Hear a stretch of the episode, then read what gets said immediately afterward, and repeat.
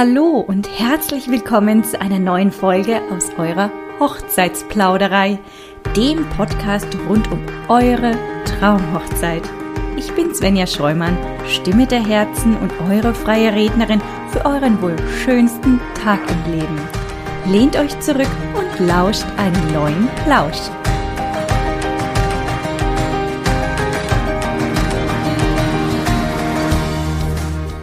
Ja, für die heutige Folge habe ich mir einen tollen Gast wieder eingeladen. Einen tollen Gast tatsächlich aus meiner Heimatregion sogar, worüber ich mich sehr freue. Die Sandra ist heute bei mir. Hallo Sandra, schön, dass du da bist. Hallo Svenja, voll schön, dass ich da sein darf. Ja, ich freue mich auch sehr. Ja, bevor ähm, ich jetzt, glaube ich, große Worte verliere, würde ich sagen, stell dich unseren Zuhörern mal selbst vor. Wer bist du? Woher kommst du? Und was ist dein Herzensbusiness, über das wir heute ja auch sprechen werden? Ähm, sehr, sehr gerne. Ich bin die Sandra. Ich komme aus Audach, das ist in der Nähe von Ansbach, äh, wie du ja sagst, ungefähr deine Heimat oder deine Heimatregion. Und mein, Herzens, mein Herzensbusiness, das heißt Berghexe. Und äh, was ich da so genau mache oder was sich dahinter versteckt, ich glaube, darüber sprechen wir jetzt ja auch in den nächsten, ja, guten 30 Minuten. Ja, ich hoffe auch. deswegen, deswegen, sind wir heute da. Das ist eine gute Sache. Ja, auf jeden Fall. Ähm, jetzt für alle neuen Zuhörer nochmal ganz kurz eine kleine Information vorneweg. Wir sprechen ja heute über das Brautkleid, in deinem Fall über das Brautdirndl. Ähm, und äh, für alle, die jetzt äh, aktuell auf der Suche nach äh, ihrem passenden Brautkleid auch sind, Generell, allgemein spreche ich in zwei Folgen darüber. Und zwar einmal in der Folge 42. Da geht es darum, über die Wahl des passenden Brautateliers zu suchen. Ähm, wie viele Termine macht man so aus? Welche Herzensmenschen nimmt man mit? Und in der Folge 51 gibt es den Teil 2. Und da geht es dann um den Ab Anprobetermin als auch um den Abstecktermin. Also hört gerne mal rein. So, Sandra, jetzt aber. Seit wann gibt es denn deine Berghexe? Und äh, erzähl uns doch erstmal, wie bist du dazu gekommen? Ja, auch sehr, sehr gerne. Seit wann gibt's meine Berghexe? Also sie gibt's tatsächlich schon ein bisschen vor meiner aktiven Berghexe-Zeit. Das heißt, 2015 bin ich mit dem Projekt gestartet und vorher war es ein Projekt der Regionalentwicklung. Das hatte dann die Hintergründe, dass die Regionalentwicklung, ich glaube, schon 2012 angefangen hatte, sich mit dem Thema Dirndl und Tracht in Franken auseinanderzusetzen und den Wunsch hatte, vor allem die jüngeren Generationen oder die jüngeren Mädels, um genau zu sein, ähm, da einfach einen Bezug zu dem Thema zu schaffen und Identifikation zu schaffen. Und man kann sagen, es war Zufall, man kann sagen, es war Schicksal, aber irgendwie ist dann 2015 dieses kleine, süße Projekt vor meinen Füßen gelandet. Es hieß auch schon Berghexe. Und ich hatte mich tatsächlich gleich in den Namen Berghexe verliebt, weil die Berghexe ein heimischer Schmetterling bei uns ist. Also es ist wirklich eine Schmetterlingsart, eine Falterart, die vor allem überwiegend am Hesselberg lebt. Vom Hesselberg kommt dieses regionale Projekt auch und die steht quasi unter Artenschutz. Das heißt, es ist eine Schmetterlingsart, die es gilt zu schützen, wo es gilt, den Wohnraum zu erhalten, wo es darum geht, die Natur und die Vegetation wirklich möglichst natürlich zu gestalten dass der Schmetterling überlegen kann, äh, überleben kann. Und äh, das hat irgendwie mein Herz gleich so gepackt und das fand ich so süß und so goldig, diese, diese Geschichte und der Wert, der dahinter steht, der Schutz, der dahinter steht. Und genauso ist es eben auch mit dem Thema Dirndl und Tracht. Oder auch das, was ich mache, eben das Handwerk. Es ist was Schützenswertes, es ist was Besonderes, es ist eine Tätigkeit, die vielleicht nicht mehr so die Masse an Menschen macht und ausübt. Und so hat es für mich gut zusammengepasst und so bin ich grundsätzlich zu meiner Berghexe gekommen. Und Ach, wie schön. Das ist ja voll die schöne ja. Geschichte, Sandra. Ohne Mist. Ist ja voll süß. Das, da geht mir richtig das Herz auf. Voll knuffig. Aber du bist ja auch, ähm, du bist ja auch gelernte ähm, Schna nee, Modedesignerin, ne? Doch. Ich bin beides tatsächlich. Schneiderin ich bin auch. sowohl, ja, okay. genau. Ich bin sowohl gelernte Modedesignerin als auch ausgebildete Schneiderin im Schwerpunkt Damenhandwerk. Ich habe das damals in der Kombi-Ausbildung gemacht, weil mir einfach wichtig war, dass ich nicht nur das Künstlerische lerne, sondern auch das Handwerk dazu. Also ich wollte einfach das, was ich im Kopf habe, was ich im, in meiner Vision schon kreiert, das wollte ich handwerklich gleich umsetzen können, ohne noch jemanden zusätzlich zu brauchen. Deswegen habe ich das beides gelernt und bin auch nachhinein sehr, sehr dankbar dafür. Ach, wie schön. Okay, ja klar. Also irgendwie muss man es ja auch umsetzen können, ne? Sonst müsste es man, sonst müsste man die Schneiderarbeiten ja vielleicht auch aus der Hand geben, ne? Nur, nur die Designarbeiten würden dann in deiner Hand liegen und die Schneiderarbeiten dann woanders, richtig? Und in deinem genau. Fall machst du es dann alles beides zusammen. Du designs und schneiderst. Genau. Und äh, zwischendrin gibt es dann noch den Bereich, der heißt Schnittentwicklung. Das heißt, irgendwie muss ja die Zeichnung noch in einen Schnitt übersetzt werden, damit ich es dann nähen kann. Also im Prinzip sind es immer diese drei Teile, wie ah. sich dieser Prozess von einem Designer oder einem Schneider zusammensetzt. Also die Entwicklung, das Design, die Schnittentwicklung, ähm, wie kriege ich das Textil an unseren dreidimensionalen Körper und dann eben im letzten Schritt noch das Nähen, das Umsetzen. Ach, wie schön. Okay, ja, gut. Macht Sinn. Macht Sinn, absolut, wenn du so sagst. also sprich, du bist über die Berghexe, über die Schmetterlingsart zu deinem Business sozusagen gekommen und bist dann eben darauf gekommen, die Tracht eben ähm, in die Brautindustrie sozusagen zu bringen. Richtig? Ja, also das ist, das ist nochmal eine andere Geschichte. Da ja. versuche ich auch mal noch anzusetzen. Ich kann wirklich sehr, sehr viel erzählen, weil, wie gesagt, seit 2015 begleitet es mich. Die Liebe zum Dirndl, die Liebe zur Tracht, die kommt, glaube ich, aus meiner Kindheit. Meine Großeltern haben mich immer nach Südtirol entführt, um Urlaub zu machen, sozusagen. Ähm, und da ist ja das Thema Dirndl und Tracht super ähm, on top, ehrlich gesagt. Also auch heute noch, wenn man hinfährt, egal welches Fest ist oder egal in welchem Café oder Restaurant du sitzt, du wirst immer von Damen in wunderschönen Dirndln bedient. Und Definitiv, ja. ja und, das, und das fand ich als Kind äh, so schön, dass ich meinen Großeltern natürlich immer in den Ohren lag, dass ich ohne ein Original Maraner Dirndl nicht nach Hause fahren werde. So, das heißt, als Kind, ich glaube, da müsste ich so acht, neun oder zehn gewesen sein, da hatte ich dann mein erstes Dirndl und dann kommt noch dazu, dass ich so eine grundsätzliche Faszination für unseren weiblichen Körper habe. Ja, also es klingt jetzt vielleicht ein bisschen lustig, aber ähm, ich finde schon, dass unsere weibliche Silhouette sehr, sehr schön und sehr, sehr sexy ist. Und ich finde darüber hinaus, dass das Dirndl irgendwie diese Kurven so richtig schön zur Geltung bringt. Also man ist einfach so schön verpackt. Man kann seine weiblichen Reize zeigen, wenn man möchte. Man kann sie aber auch ein bisschen zurücknehmen, je nachdem, welche Bluse man trägt. Und ich glaube, es ist auch fast egal, welchen Mann man fragt. Eine Frau im Dirndl ist einfach immer sexy. So, also das ist die Story Voll. zum, zur Dirndl-Liebe. Voll unterschrieben, sofort. Ja, eine Frau in einem Dirndl ist einfach wunderschön, finde ich auch, ja. Und so ein Dirndl unterstreicht eine Frau, die Silhouette, definitiv total. Und sie kommt wirklich weiblich rüber, ne? Egal, ob eine Frau jetzt viele Rundungen hat oder eher weniger Rundungen, finde ich, in einem Dirndl werden die auf jeden Fall trotzdem in Szene gesetzt. Bin ich der Meinung immer. Genau. Ähm, ich gehe sogar immer so weit, dass ich sage, so eine Frau, die eine Größe 38, 40, 42 trägt, das ist eigentlich ideal, weil so ein Dirndl braucht eigentlich schon so ein bisschen Form, ähm, um auszufüllen. Was nicht heißt, dass jemand Schlankes kein Dirndl tragen kann. Ganz im Gegenteil, es funktioniert genauso. Aber ich finde, wir Frauen, auch wenn wir ein bisschen mehr Kurven haben, ist es eigentlich echt perfekt weil das Dirndl genau die Zonen verstecken kann, die man vielleicht verstecken möchte und das präsentiert, was man zu zeigen hat. Ähm, ja. Genau. Mhm. Deswegen, ich liebe das Dirndl. Ich finde es toll. Mhm. Genau. Finde ich auch, ja, finde ich auch. Und schön, dass du diese Größen ansprichst, weil das sind ja eigentlich auch unsere normalen Größen, habe ich mir mal sagen lassen, ne? Von mhm. einer Frau und nicht die ähm, 34, 36, sondern eher 38 und aufwärts. Und ähm, dafür ist dein Dirndl wunderbar gemacht. Ja, sag mal, du setzt ja viel auf Nachhaltigkeit auch innerhalb deines, ähm, in, innerhalb deiner Mode, ne? Inwiefern und vor allem wo spiegelt sich das denn in deinen Berghexendirndls dann wieder? Äh, genau, jetzt wollte ich noch kurz erzählen, weil, das habe ich jetzt fast vergessen, wie es denn überhaupt zu diesem, zu diesem Grund, warum ich hier bei dir im Podcast bin. Ja, wir sprechen ja über Hochzeit. ähm, wie ka kam dieser Schwung zur, zur Brautrichtung?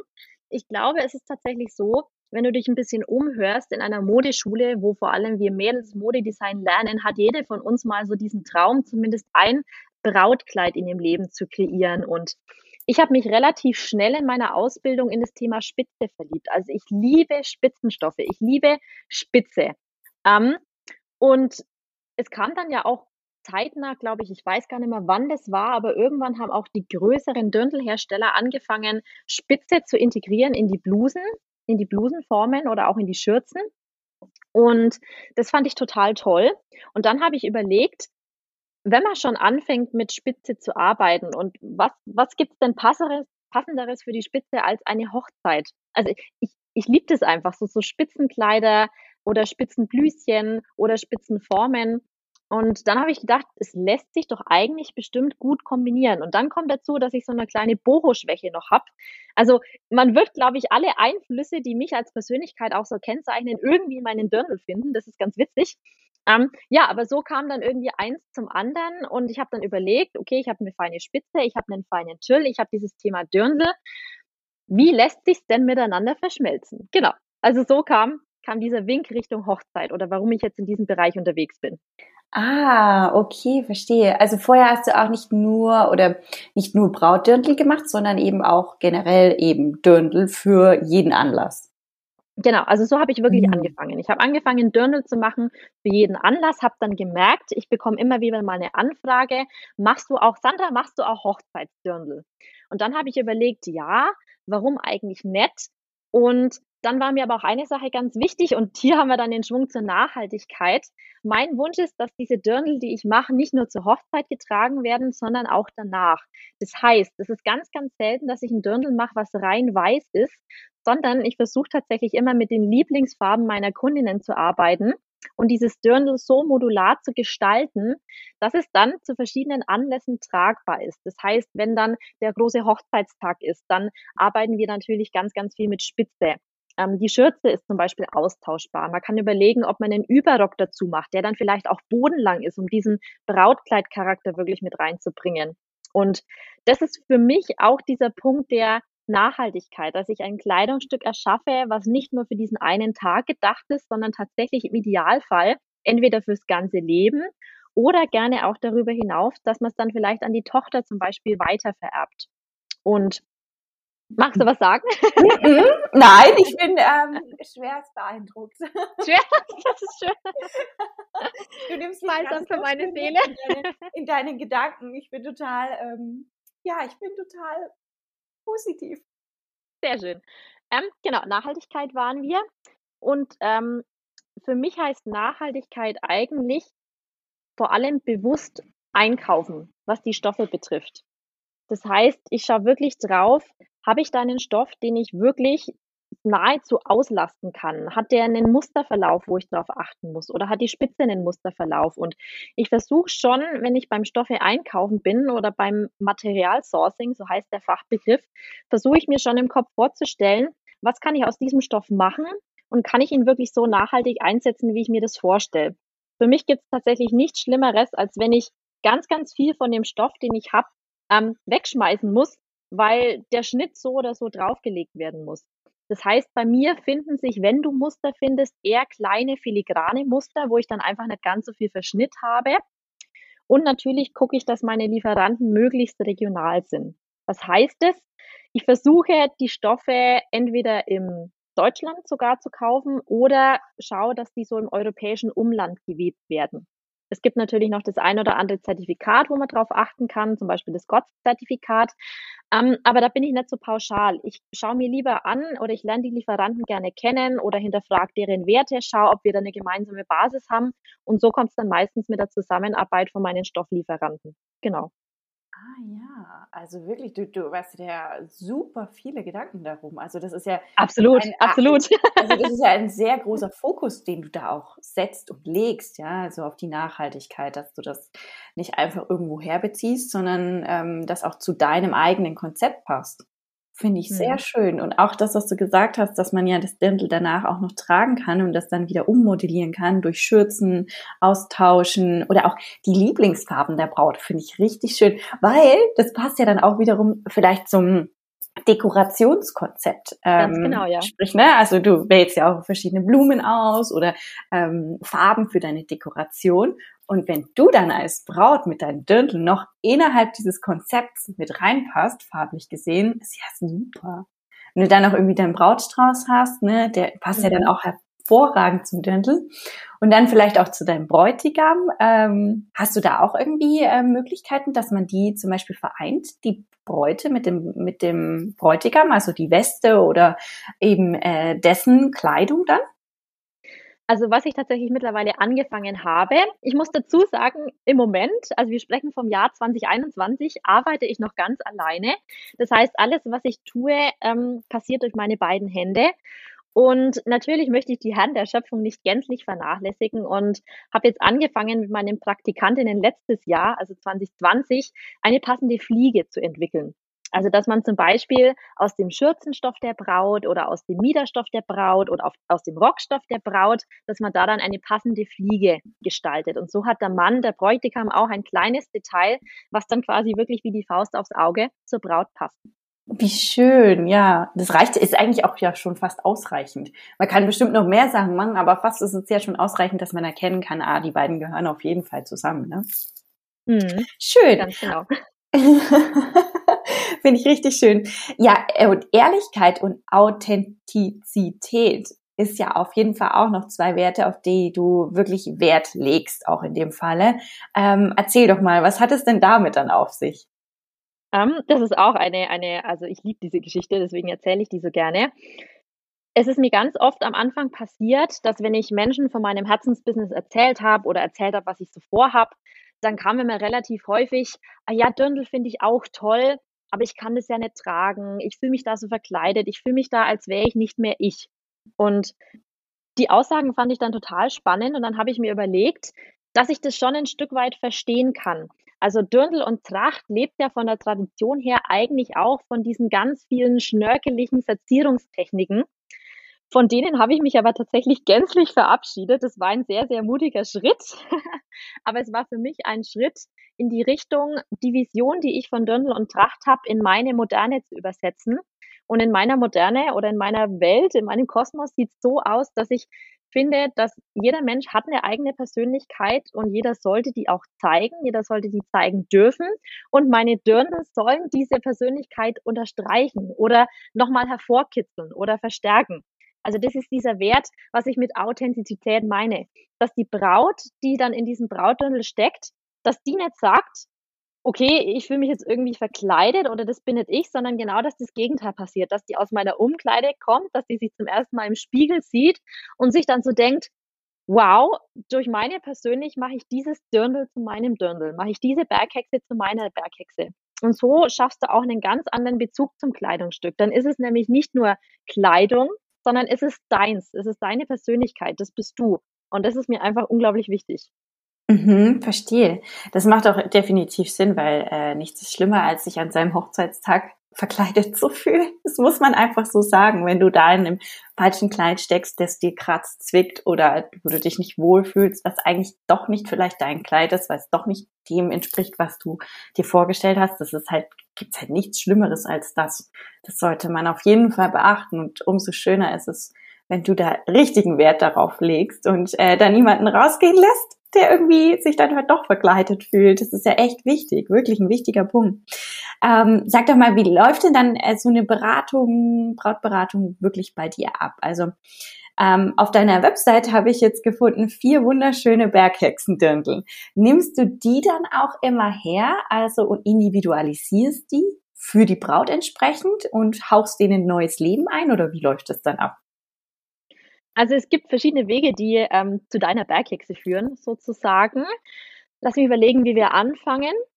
Ähm, ja, also ich habe diese vier Dirndl-Modelle kreiert, weil es ist für uns Menschen immer einfacher, wenn wir eine Vorlage haben, wenn wir was sehen, wenn wir was anprobieren können, wenn wir aber gucken können, okay, bin ich eher der Blautyp, bin ich eher der Bärentyp, möchte ich es total schlicht haben, beziehungsweise möchte ich mich Richtung Grau-Schwarz orientieren. Das ist auch ein Trend, den wir nicht vernachlässigen dürfen. Man kann Grau- und Dunkelgrautöne so schön kombinieren. Also ich bin jedes Mal selber wieder positiv überrascht, wie, wie wenig altbacken das dann aussieht, sondern genau das Gegenteil.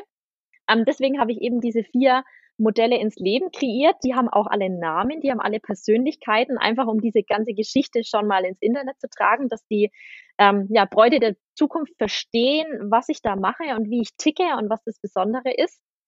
Und entweder ist es dann so, jemand verliebt sich direkt in eins der Modelle, wie zum Beispiel in die Coco, das ist die mit den Grautönen, und wir individualisieren, das heißt, wir machen vielleicht eine andere Bluse, wir machen eine andere Schürze, wir machen eine zweite Schürze, wir machen einen Überrock, wir machen eine zweite Bluse. Ähm, da fängt dann dieses modulare System an. Entweder das oder ich habe eine Braut, die hat wirklich ganz individuelle Vorstellungen, mit denen kreiere ich dann schon auch das Teil von A bis Z. Das heißt, ich habe dann Stoffkataloge, da braucht es dann ein bisschen mehr Vorstellungsvermögen von der Braut, weil man eben nur diese kleinen Stoffproben teilweise hat. Aber da kann ich dann auch ganz individuelle Geschichten ähm, ja, zaubern sozusagen. Ah ja. Ja, also ich wäre jetzt äh, äh, Team der Braut, ähm, der Bräute, die jetzt sagt, okay, ich suche mir eins von den vier Dirndl aus, weil meine Vorstellungskraft nicht ganz so weit reicht. aber, aber dafür ist es ja auch gut, um eine Vorstellung zu bekommen, weil dann kann man ja trotzdem noch sagen, okay, das gefällt mir jetzt nicht so gut ähm, und äh, kommt dann so vielleicht auch zu seinem eigenen individuellen Dirndl, dass du dann wirklich eigens auch anfertigst für die Braut, oder? Genau, also so ist es auch meistens der Fall. Es ist einfach einfacher tatsächlich. Ähm, und wenn man aber was geschlüpft hat, worin man sich wohlfühlt, dann braucht man ehrlich gesagt auch nicht anfangen, da das Rad neu zu erfinden. Dann lieber da nochmal speziell hingucken, ob man vielleicht noch was anpasst, ob es noch irgendwas gibt, was sich die Braut anders vorstellt. Und so möchte ich es in Zukunft auch handhaben. Also mein Wunsch ist es, dass ich natürlich irgendwann mehr als diese vier Modelle habe und mehr Auswahl bieten kann, sodass die Bräute wirklich dann nur noch individualisieren an den Teilen, die da sind. Genau. Ah ja, schön. Also das klingt sehr schön. Also für mich würde das äh, sich sehr gut anhören, weil ich eben, wie gesagt, die Vorstellungskraft jetzt nicht so gut habe. Aber ich glaube tatsächlich, das haben ja viele Frauen, habe ich mir mal, also ne, wenn man mal darüber spricht und so, dann geht es auf jeden Fall mehreren Frauen so, die die Vorstellungskraft nicht ganz so dolle sitzen haben. aber, aber ich, ich, finde das immer sehr schön, wenn ich etwas greifen kann, anziehen kann, gucken kann, wie steht's mir und der Schnitt auch passt. Ne? Ja, und vor allem, weißt du, dann weißt du ja auch, was du bekommst. Das ist nicht so genau. ganz aus der Luft gegriffen. Und das ist auch eine Sache, die vergesse ich manchmal, weil ich das so gewohnt bin zu visionieren, weil ich ja die Modelle kreiere. Manchmal vergesse ich tatsächlich, wie dann die Realität einer Braut aussieht, die keine Modedesignerin ist. Ähm, die das im Prinzip kommt die aus einer Welt, die kennt es ja, sie geht wohin, sie probiert was an, sie kauft oder sie kauft nicht. Und bei mir hat man halt den Vorteil, wenn es nicht passt, kann ich es halt noch passend machen. Das mhm. ist äh, der Idealzustand dann. ja, das ist, das ist genau das, was du sagst, weil wir sind ja getrimmt auf etwas, ja, auf einen normalen Prozess, der für uns normal erscheint, wie ich gehe in den mhm. Laden, ziehe an, ah, gefällt mir, okay, kaufen. Und wenn jetzt auf einmal jemand kommt und sagt, ja, such dir was aus, lass deine Kreativität freien Lauf. Der hat aber keinen kreativen Beruf oder so, ne? Also ist mit Kreativität überhaupt nicht konform oder gar nicht, ne?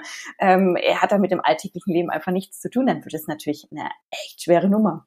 Deswegen ist es umso schöner, wenn man halt zumindest ein Bruchteil davon zumindest mal sehen kann. Also auf der Website könnt ihr euch auf jeden Fall mal umschauen. Ich fand die Dirndl alle vier super schön. Hat, jedes Dirndl hat seine eigene ähm, Philosophie, glaube ich auch, und seine eigene genau. ähm, ne, Idee, die dahinter steckt. Und ich finde, sie haben alle vier einen ganz speziellen Charakter und sind sehr schön für ihre eigene Art und Weise.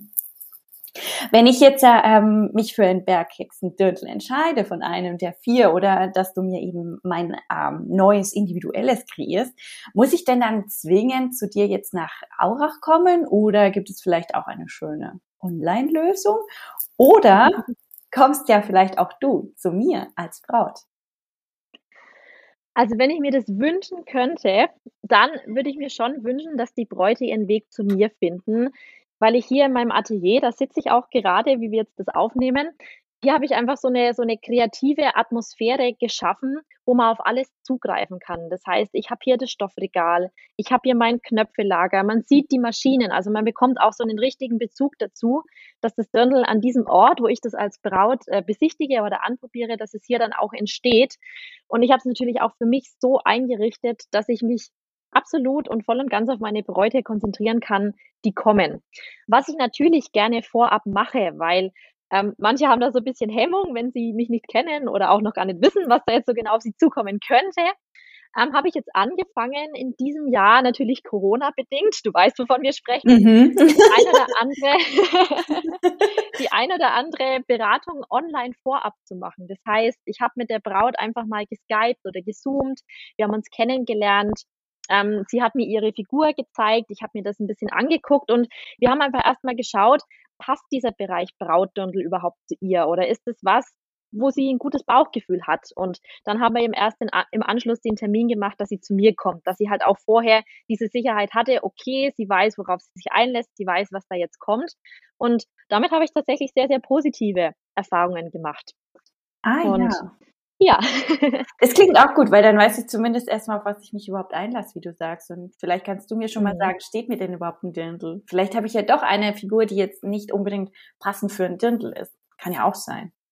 Wo jetzt nicht so super perfekt passend wäre. Aber das kannst du bei einem Skype-Gespräch, Zoom-Gespräch schon mal im Vorfeld tatsächlich sagen, ja. Das ist ja auch Ja. was, also ich könnte ja sowas nie, ne? Ich habe da ja den größten Respekt davor, wenn man so ein Auge dafür hat. Aber klar, du solltest das auf jeden Fall haben, ne? Abgesehen davon. Aber ich denke immer, wow, da ähm, ich finde das immer sehr ähm, schön und äh, ich bin da auch immer echt voller Respekt davor, dass man sowas sehen kann. Danke dir. Ähm, es, ist, es ist tatsächlich so, dass ich auch den Wunsch hatte, ähm, das mehr online machen zu können. Aber äh, ich möchte heute mal ehrlich und transparent sein. Ich erzähle einfach alles, was so passiert ist. Ich hatte dann leider in Summe drei Erlebnisse, die leider weniger schön waren. Das heißt, ähm, ich habe die Damen beraten online. Ähm, ich war sogar persönlich zum Ausmessen bei ihnen. Also ich habe das dann mit Natur verknüpft habe das Dirndl dann entsprechend genäht und zugeschickt und hatte dann wirklich zwei, dreimal dieses Ergebnis, ja, nee, so habe ich es mir nicht vorgestellt. Ähm, nee, das passt jetzt irgendwie nicht so ganz. Nee, irgendwie fühle ich mich jetzt da doch nicht so wohl. Und das ist tatsächlich nie passiert, wenn ich die Person bei mir im Atelier hatte. Und deswegen habe ich eben leider da ein bisschen Abstand genommen, weil dann am Ende des Tages keiner glücklich war. Ich war nicht glücklich, die Kundin war erst recht nicht glücklich ähm, und ich hatte dann ein Kleid, was ich meistens zurückgenommen habe, weil mir das natürlich im Herzen wehtut, wenn meine Berghexe irgendwo im Schrank hängt und verkümmert. Ja, das sind 20 Stunden Handarbeit. Das, das darf nicht Mhm. nur im Schrank verkümmern. Das ist ja auch tot- viel zu schade dafür, so viel Liebe und äh, Muße, die du da reinsteckst, äh, und dann bleibt es einfach im Schrank. Also, nee, das wäre mir auch zu schade. Okay, aber äh, absolut äh, legitimer Punkt, ähm, wenn das einfach schon mehrfach nicht funktioniert hat oder einfach nicht so optimal gelaufen ist. Ich persönlich finde es auch echt schön, wenn man halt die Stoffe sehen kann. Ich habe mir selbst schon mal ein Kleid machen lassen durfte die Stoffe fühlen, durfte die ähm, Stoffe ansehen, sie mir auch ans Gesicht halten. Also sprich, passen sie zu meinem Teint? Das ist ja auch so eine Frage. Ähm, wie fühlt Mhm. es an? Ne? Der Fühlen ist auch ganz wichtig. Kratzt oder ist es ähm, eben ähm, samtig weich auf meiner Haut? Jeder Stoff fühlt sich bei jeder Braut oder bei jedem Menschen ja auch anders an. Der eine findet das als kratzig, der andere findet das als vollkommen in Ordnung und hat überhaupt gar kein Kratzerlebnis damit. Und Mhm. äh, darum geht's ja genau. auch. Und genau, und wenn man dann ja auch erkennen kann, ah, hier wird's produziert, ist für mich auch immer eine Sache, mh, die stimmt mich positiver, als wenn ich das nicht sehen kann. Ja, es schafft halt einfach, ähm, ehrlich gesagt, mehr Bezug. Und was wollte ich jetzt noch sagen? Jetzt ist es mir glatt entfallen. Hm. Kein Genau. Problem, das kommt wieder. es, es geht ja auch darum, ich, ich messe die Damen ja aus. Ja, ich gucke ja wirklich ganz, ganz genau hin. Und ich habe auch hier viele Fenster, um Tageslicht reinlassen zu können. Also das darf man ja nicht vergessen, welchen Einfluss der Lichtfaktor dann auf die Stofffarbe am Ende des Tages hat. Und so habe ich hier einfach meinen Wohlfühlraum, in dem sich, glaube ich, denke ich, auch alle meine Bräute und zukünftigen Bräute wohlfühlen. Und wir haben einfach alle ein gutes Gefühl. Ja, Und das ist für mich das Wichtigste, ja, dass die Bräute ein gutes Gefühl haben. ja, ich bin voll bei deiner, auf deiner, also deiner Meinung. Definitiv würde ich sofort so unterschreiben. Es ist immer besser, wenn man alles rund um sich wohlfühlen kann, weil unter Stress und ähm, ähm, schlechter Stimmung funktioniert es halt einfach nicht so gut oder schlechteren Bedingungen. Mhm. Sag mal eine ähm, ganz persönliche Frage, jetzt äh, freie Trauungen, ne? Ähm, also man hört das ja so mit äh, dem ähm, Dirndl, ne? Äh, das Mhm. Brautdirndl. Im Normalfall, im Regelfall würde ich sogar fast schon sagen, ähm, nimmt die Braut das Brautdirndl für die standesamtliche Trauung. Aber ich habe es persönlich noch nicht erlebt, dass man das Brautdirndl auch für eine freie Trauung nutzen kann. Was würdest denn du sagen als ähm, Modeschöpferin des Brautdirndls? Ähm, kann, man das bei, kann man das jetzt bitte auch bei einer freien Trauung tragen aus deiner Sicht oder nicht? Absolut. Also absolut. Ich gebe da ja sogar ähm, Styling-Tipps oder empfehle sogar ähm, Gärtnereien und Co., die einem dann entsprechend die Blumengrenze vielleicht fürs Haar machen oder den Strauß oder dann die ganze Kombination oder, oder für, die, für die Arme gibt es ja auch so süße Ideen. Es, das Dirndl steht ja nicht nur für sich, sondern die Braut kreiert ja dann diesen ganzen Look drumherum, die ganze Story, diese ganze Art und Weise, wie sie sich präsentieren möchte. Und die Bräute, die ich bisher beraten habe, haben das, wie du sagst, entweder in die Kirche angezogen, zur kirchlichen Trauung, Nein, aber wirklich auch, zur Kirche? Und, oder? Ja, ja auch. Zur kirchlichen Trauung war es schon dabei. Zur freien Trauung war es auf jeden Fall auch schon dabei. Und meine Bräute, die schicken mir dann auch, ich bin da immer so dankbar, ich kriege dann immer Bilder von diesem Gesamtlook, weil, weil der mich natürlich auch so interessiert. Und jetzt, wenn man eben diesen, diesen Gedanken zulässt, dass man über dieses Dirndl zum Beispiel einen bodenlangen Tüllüberrock trägt, dann hat man ja eigentlich so sein Traumbrautkleid, wenn man es denn ja, wenn man es denn möchte. Und es funktioniert auch super. Das ist einfach was, das habe ich im letzten Jahr 2020 so ein bisschen neu erfunden, sage ich mal, mit diesen Überröcken. Und es funktioniert sehr gut, es wird super angenommen. Und ich finde absolut, also dieses, dieses Brautdirndl ist so salonfähig, dass es zu jeder Art von Trauung getragen werden kann. Also ich muss jetzt nochmal nachfragen, aber der Überrock, du meinst jetzt, also ich habe ein ganz normales Dirndl und ich lege mhm. einen Rock oder ich mache einen Rock drüber, der dann bodenlang ist und unten drunter ist aber trotzdem das kurze Dirndl. Also sprich, ich könnte den Rock auch am Abend ausziehen und dann für die Party ein kurzes Dirndl anhaben. Ganz genau. Richtig cool, oder? Muss man sich dann keine Sorgen machen? Man, ja. man, legt, man legt das empfindliche Tüllteilchen beiseite, ja, wenn der Alkoholpegel steigt. ja, und, und, und ist dann kurz und ist dann beinfrei. Man muss keine Sorgen mehr haben, dass man sich das Kleid ruiniert und hat dann einfach eine andere Schürze zum Beispiel. Ja, absolut. Ah, hätte der Überrock dann auch eine Schürze? Hatte dann eine lange Schürze oder hatte dann gar keine? Der hat dann gar keine. Also es ist ah, wirklich ein, ein, ein Überrock aus Feintüll.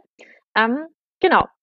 Der dann noch ein Schleifchen hat zum Binden, das kriegt er schon noch dazu. Sieht man auch auf meiner Internetseite. Da ist ja, ähm, sag ja im Dirndl heißt da die Rubrik. Und da habe ich quasi die Aurora in ein Hochzeitsdirndl verwandelt. Also das Modell Aurora findet ihr auf meiner Website und dann eben auch im Sag ja im Dirndl, in der Rubrik habe ich gezeigt, wie man das Dirndl dann in ein Brautdirndl verwandelt. Ah ja, das finde ich jetzt mhm. auch sehr spannend. Also ich gucke im Anschluss auch mal gleich nochmal nach. das habe ich irgendwie übersehen. also da muss ich nochmal gucken. Wirklich, das interessiert mich jetzt auch, weil das finde ich eine sehr schöne Idee. Und schwuppdiwupp kann man nämlich aus einem normalen Dirndl ja sozusagen erstens mal ein Brautdirndl machen und zweitens mal es auch noch mal ein bisschen aufmotzen, wenn man es jetzt zum Beispiel zu standesamtlichen genau. getragen hat, ja, und dann sagt, okay, zu freien oder zur kirchlichen Trauung möchte ich es aber auch noch mal tragen und ähm, modelliert es dann ein bisschen auf, hübscht es ein bisschen auf mit so einem Überrock, mit einem Tüllüberrock. Passende Accessoires, vielleicht zum Standesamt ein, ein, ein vielleicht einen schönen Blumenkranz und äh, zu freien Trauung oder zu kirchlichen vielleicht sogar auch wirklich ein Schleier, würde wahrscheinlich mhm. auch gehen. Und ähm, ja, einen anderen Brautstrauß, der eine ein bisschen kleiner, der nächste dann ein bisschen größer und schwuppdiwupp hast du einen neuen Look, aber hast ein und das gleiche Kleid an. Und kannst es ja dann im Nachhinein auch noch tragen, indem du die Schürze nochmal veränderst. Also hey, ganz im Ernst, wer auf Dirndl steht, ja, dann schaut euch diese Seite an. Ich schreibe sie euch auf jeden Fall in die Bemerkungen. Ihr kommt ganz einfach zu Sandra auf die Seite und lasst euch da inspirieren. Und ähm, ja, kreiert mit ihr euren passenden Brautlook, würde ich sagen. Sandra, ich danke dir für deine Zeit und ich danke dir für diesen wunder wunderbaren Einblick in äh, die Brautdirndl-Kreationen ähm, von dir. Ja, und sage danke. Sehr, sehr gerne. Es war mega, mega schön. Und ähm, ja, vielen Dank dafür. Als passende Erweiterung zu dieser Folge kann ich euch jetzt nochmal die Folge 42 und die Folge 51 mit ans Herz legen. Da geht es um die Brautkleidsuche im Allgemeinen, jeweils um zwei unterschiedliche Themen. Viel Spaß beim Hören oder merkt sie euch einfach direkt vor.